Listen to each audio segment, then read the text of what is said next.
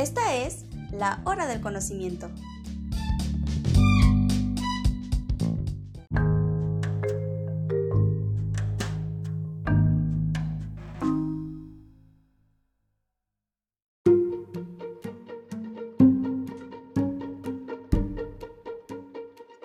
El funcionalismo y su método.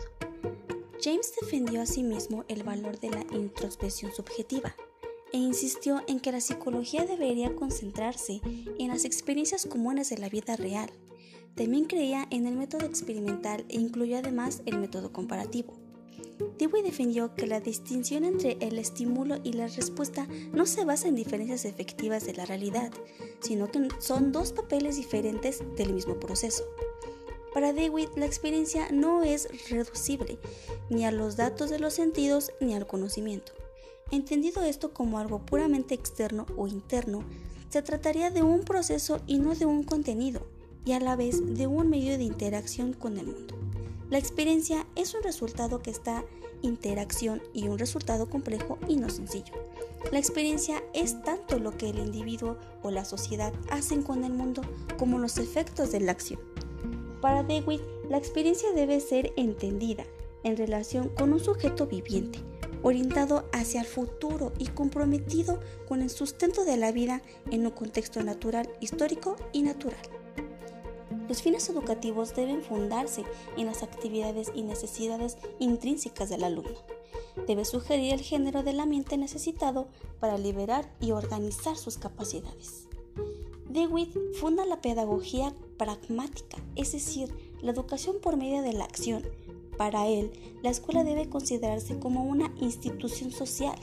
DeWitt confirma que la única educación verdadera se realiza estimulando la capacidad del niño por las exigencias de las situaciones sociales en que se halla. Proponía el aprendizaje a través de actividades de diferentes índoles más que por medio de los contenidos curriculares establecidos y se oponían en los métodos autoritarios. Criticó la educación que enfatizaba tanto la diversión relajada de los estudiantes como el mantenerles entretenidos sin más, así como la orientación exclusiva hacia el mundo profesional. Carr sitúa el objeto de la psicología en la actividad psíquica, o sea, en los procesos como la percepción, la memoria, la imaginación, el sentimiento, el juicio y la voluntad.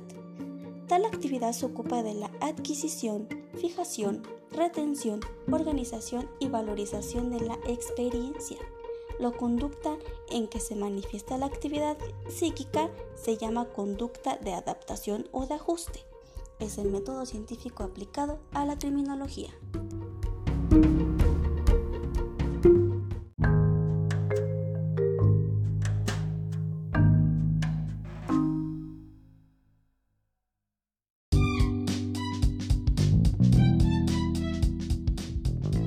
La hora del conocimiento.